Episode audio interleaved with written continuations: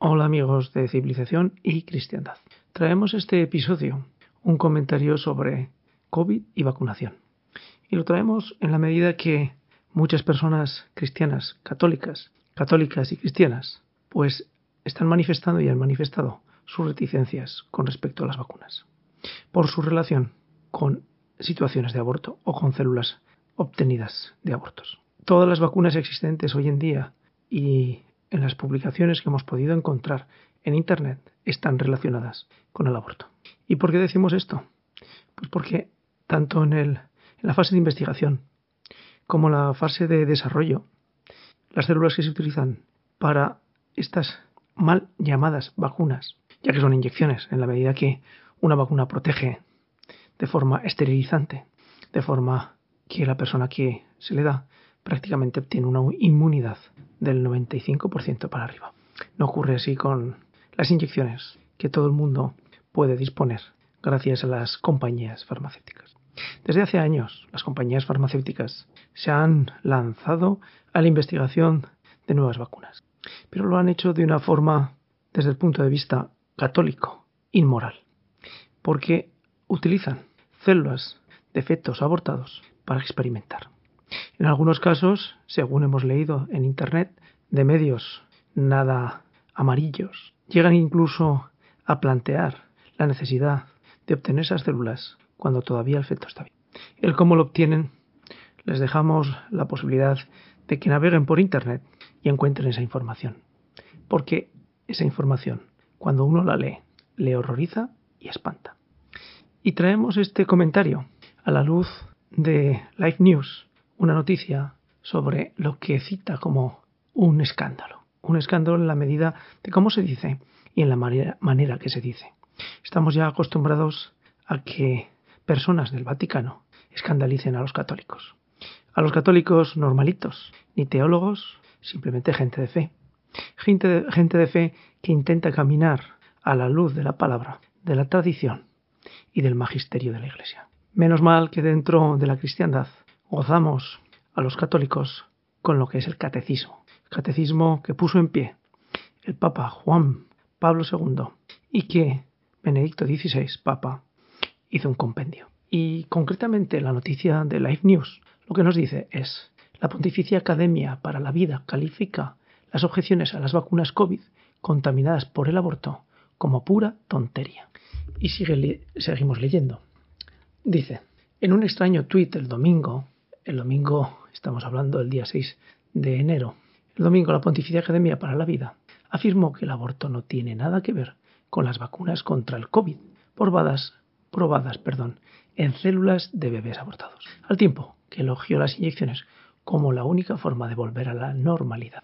La Academia, dirigida por el arzobispo Vincenzo Paglia, también arremetió contra los críticos católicos, sugiriendo que sus preocupaciones sobre los vínculos entre los pinchazos y las pruebas células fetales son pura tontería. Pues le tenemos que decir a este monseñor que vaya leyendo lo que está publicado en Internet y que ninguna de las farmacéuticas con inyecciones aprobadas tanto en Europa como en la FDA lo ha negado. Es decir, nunca ninguna farmacéutica ha negado que en los ensayos de desarrollo y los ensayos de investigación no hayan utilizado células STEM, es decir, células obtenidas de abortos. Algunos católicos solo insultan a la Academia Pontificia para la Vida, según dice en este tuit. Pero el COVID-19 existe. Ya lo creemos que existe, Monseñor, nadie lo duda. Personas pueden dudarlo, pero los de civilización y cristiandad no lo dudamos, lo tenemos claro. Pero de allí a que porque exista el COVID-19 neguemos la relación nunca negada por las farmacéuticas de las vacunas con celos abortadas, hay un gran trecho. ¿Y quién salió al paso de la defensa de nuestro querido Monseñor? Pues una persona que todo el mundo dentro de círculos católicos que están con claridad meridiana opuestos a que la homosexualidad y que la, la ideología de género siga avanzando sin que nadie le frene y ponga cara, pues James Martin, el sacerdote jesuita tan recibido por el Papa Francisco, apoyó el tuit de Monseñor. De tal manera que tenemos que decir que dentro del Vaticano existen personas que niegan una realidad clara, y es que las farmacéuticas nunca han negado que sus inyecciones estén relacionadas con células fetales abortadas. Pero claro, yendo más allá, no podemos esperar mucho mejor y mucho más comentario cuando hay arzobispos que han enfermado de COVID y desde las palabras del propio Papa Francisco hemos entendido que evidentemente si uno no se pone la inyección. Pero claro, uno entiende que haya personas que tengan objeciones morales, objeción de conciencia, para ponerse las vacunas que consideran que están relacionadas con el aborto. Negar esa objeción de conciencia es tanto como negar la libertad intrínseca de las personas cuando el mismo Dios les concedió esa libertad.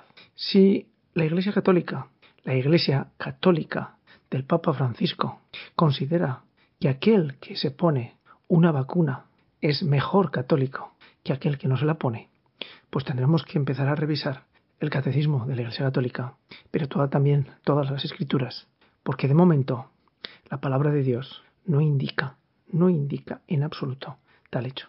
Y terminamos con una pequeña reflexión y daremos paso al comentario del padre Justo lo feudo que tiene más teología y más conocimiento que el que habla. Tenemos que decir que en el supuesto de que si encontraran una inyección que dotara de la inmortalidad al ser humano, seguramente el Vaticano lo aprobaría, porque la inmortalidad es un hecho intrínsecamente bueno. Lo que pasa es que la inmortalidad en la tierra no es lo que el católico busca. Lo que el católico busca es la inmortalidad en el reino de los cielos, tal y como Jesucristo vino a enseñar y a predicar, y dio su vida por la resurrección de los muertos y la vida eterna para él. Les dejamos con el Padre lo justo, lo feudo, para puntualizar lo que de forma eh, maltrecha he intentado hacer yo. El artículo de Lightning News lo pueden encontrar el día 6 de enero en la página web. Está firmado por eh, es el editorial, con lo cual lo firma el equipo editorial de Life Site News. Hasta aquí el comentario. Les dejamos con las palabras del Padre Justo la Feuda. Gracias por seguir Civilización y Cristiandad y hasta el próximo episodio, aquí en Civilización y Cristiandad.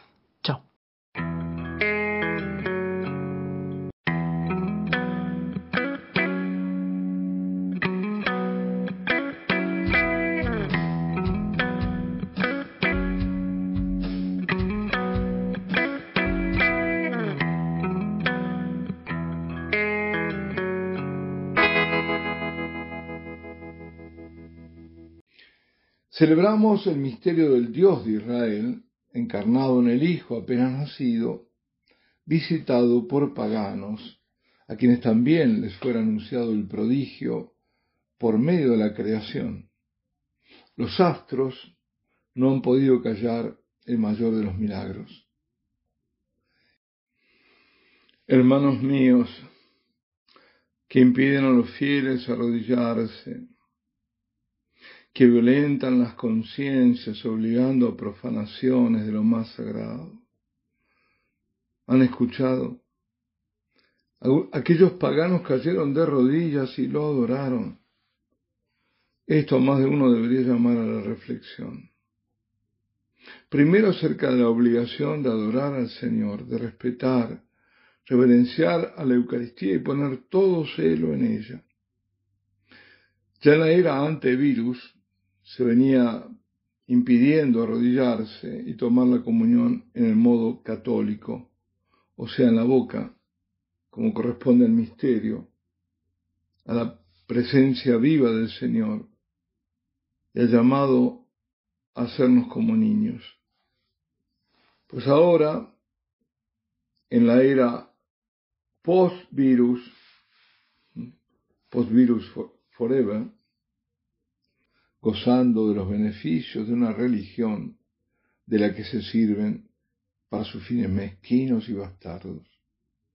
Ellos que dicen servir a Dios, se sirven de Dios. Y muy rápidamente, antes como ahora, lo mismo, se prestan a entrar en componendas con el poder político. Las cosas son mucho peores. A los fieles que adoran se los trata como apestados. No se les permite comulgar debidamente, al punto que algunos deciden no hacerlo. Se violentan sus conciencias y si acceden a darles la comunión en la boca y de rodillas, lo hacen al final de la misa y de muy mala gana. Y lo digo así porque de todas partes me llegan las mismas idénticas historias. Acabemos con los abusos de poder y con los miedos. La otra reflexión, esa va dirigida a todos nosotros, todos.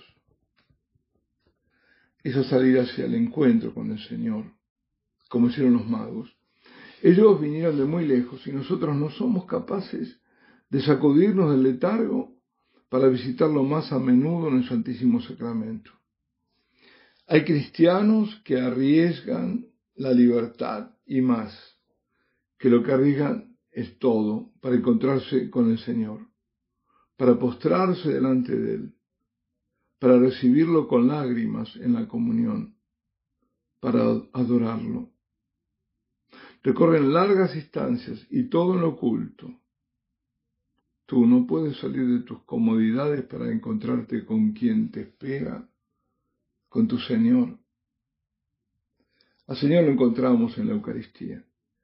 En general no hay que hacer grandes caminos para encontrarlo, aunque hoy hay quienes lo hacen para encontrar una celebración eucarística digna y donde se les permita comulgar como es debido. Sí, sí, como es debido. El Señor espera nuestro regalo, el oro de la adoración, el incienso de nuestra oración humilde que se eleva hasta su trono y la mirra de nuestra pobre presencia, de quienes quieren ser hombres nuevos, criaturas nuevas, hijos de Dios, y sepultar al hombre viejo para siempre. El Santo Padre Benedicto XVI dijo, muchos hablan de Dios, en el nombre de Dios se predica el odio y también se practica la violencia. Bueno, no hay que hacer ningún esfuerzo para saber que aludía sobre todo al Islam, aunque también hay persecuciones de cristianos de parte de, budistas y de hinduistas, y cómo las hay, y por supuesto siempre de comunistas. Por ello dijo, es urgente llevar al hombre de hoy a descubrir el rostro auténtico de Dios y como los magos postrarse ante Él y adorarle. Y agregaba, la adoración no es un lujo, sino una prioridad. Hoy en algunos países se ofrecen regalos en el ámbito familiar o de amistades. Los niños esperan sus regalos ansiosamente.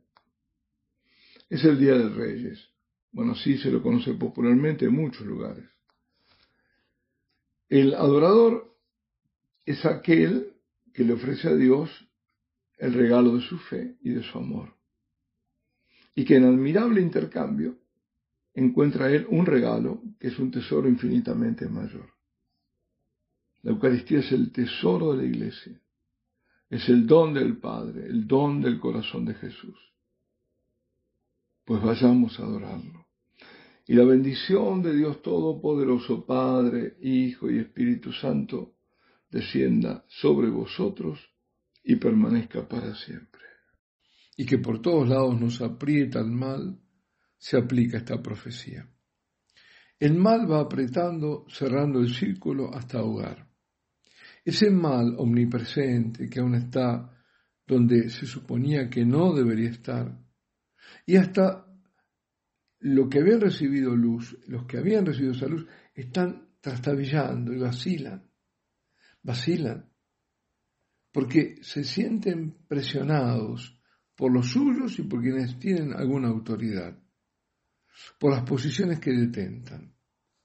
Y se sienten amenazados porque les dicen cosas como que quien no hace lo que se les obliga abusivamente y legítimamente a hacer, porque nadie puede invadir la conciencia de nadie para invadirle el cuerpo. Digo que les dicen que no son buenos cristianos, que no tienen caridad, que son un peligro para los demás.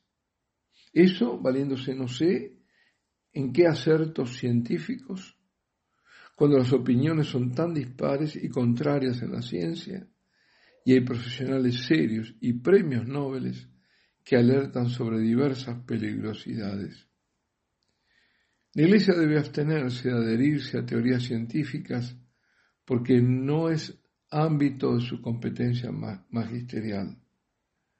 Y, con mayor razón, si cabe, cuando se trata de experimentaciones. Pero vayamos por partes. Primero, consideremos el aspecto moral de la cuestión del origen o remoto y luego del inmediato. Es decir, de lo remoto o lo inmediato. En el origen de esto están fetos abortados preseleccionados, con determinadas características a la carta, ¿eh? y tiempos de gestación a los que se los va luego mutilando vivos para obtener sus tejidos de ahí, y de ahí las líneas celulares. Dicen que la causalidad que, que si bien existe, es remota. Pues aún remota, aún remota, no por eso deja de ser moralmente inaceptable. Porque por más que se diga que el fin es bueno, nada puede justificar ese origen. La misma eh, Congregación para la Doctrina de la Fe, cuando trató el tema, dejó la cuestión abierta a la conciencia de los fieles. En aspecto inmediato es moralmente inaceptable obligar a alguien a prestarse un ensayo experimental. Siendo algo objeto de ensayos experimentales son, por, principio, inciertos los efectos. Además, la experimentación atañe también a la seguridad de lo que se está suministrando. Por tanto, desde el comienzo no se puede obligar a nadie a someterse a algo que no se sabe si tendrá los efectos deseados u otros, y si no será perjudicial para su salud y cuán perjudicial. Y ahora, andando el camino, se está viendo que esos ensayos tienen como resultado muy graves efectos adversos, en tanto su eficacia es mínima o nula. Siendo este el estado de las cosas, entonces, ¿cómo es posible moralmente obligar a alguien a ir contra sí mismo cuando nadie se hace responsable de la seguridad que ofrece el experimento? Y por supuesto que, quien ejerce coerción no se hace responsable. ¿eh? De algo que no es que afecte temporariamente la, la físico-química del individuo, lo cual es cosa ya muy seria, sino algo mucho peor, mucho peor, su misma genética, los complejos mecanismos de la vida y los efectos sobre su reproducción. Tampoco hay garantía sobre la eficacia. Más aún, se ve que tal eficacia no existe porque si no, no habría una serie de inoculaciones. ¿Cómo entonces si algo con lo que se usa tu cuerpo como campo experimental, sabiendo ya que la sustancia a suministrar no es ni segura ni eficaz, te pueden obligar a inocularte? Si algo no es ni seguro ni eficaz, ¿a qué sirve? Sí, sí, sirve a eso, sirve a eso es el pretexto para conculcarte la libertad. Si esto es lo más lamentable, miembros de la jerarquía ejerciendo inaceptables presiones sobre los fieles, inaceptables porque esas son presiones morales, porque nunca puede ser un bien aprovecharse de un cargo o de una situación para obligar a alguien a hacer algo que va contra sus convicciones y contra su integridad, no solo corporal, sino como persona. A nadie decimos nosotros que no lo haga, ¿eh? No. Solo les advertimos el gran peligro. Pero los que han recibido luz y los hacen vacilar, sí, a esos les decimos, resistan. No acepten lo que viene marcado con la muerte, lo que viene cargado de inmoralidad, de un fin que justifica los medios más atroces de tortura de los más inocentes de todos. Y si una vez más retomo el tema es porque veo sacerdotes y hasta prelados que mal aconsejan y ejercen indebidas e inaceptables presiones para que los fieles cedan. y lo, lo dijo este, dicen lo hizo este otro, no, no, no. Entonces es necesario que se oigan voces para poner las cosas en su justa perspectiva. A nadie se debe obligar a tomar uno u otro camino. Al que toma el camino que juzgamos que es objetivamente el incorrecto, por lo dicho, podemos alertarlo, aconsejarlo, pero no obligarlo. Pero por lo mismo, a quien juzga que debe abstenerse, debe ser respetado y no presionarlo moralmente porque eso va contra la moral.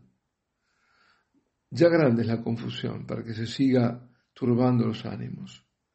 Esas personas que estuvieron decididas de un comienzo para decir no, que fueron iluminadas, no pueden ahora ser arrastradas al abatimiento porque eso es lo que provoca que un prelado, que un sacerdote respetado, le diga no solo que está bien lo que ellos saben, que no lo está, sino que además le digan que su decisión es egoísta y va contra el Evangelio. No, queridos y muy respetados señores, no, no. A los inquietos os digo, sed fuertes, no temáis, no os dejéis intimidar ni confundir. Todo está mal, está mal el origen, está mal lo que quieren hacer de ti y si no lo haces, enjaularte. Nada de eso viene de Dios. Resiste que Dios está contigo.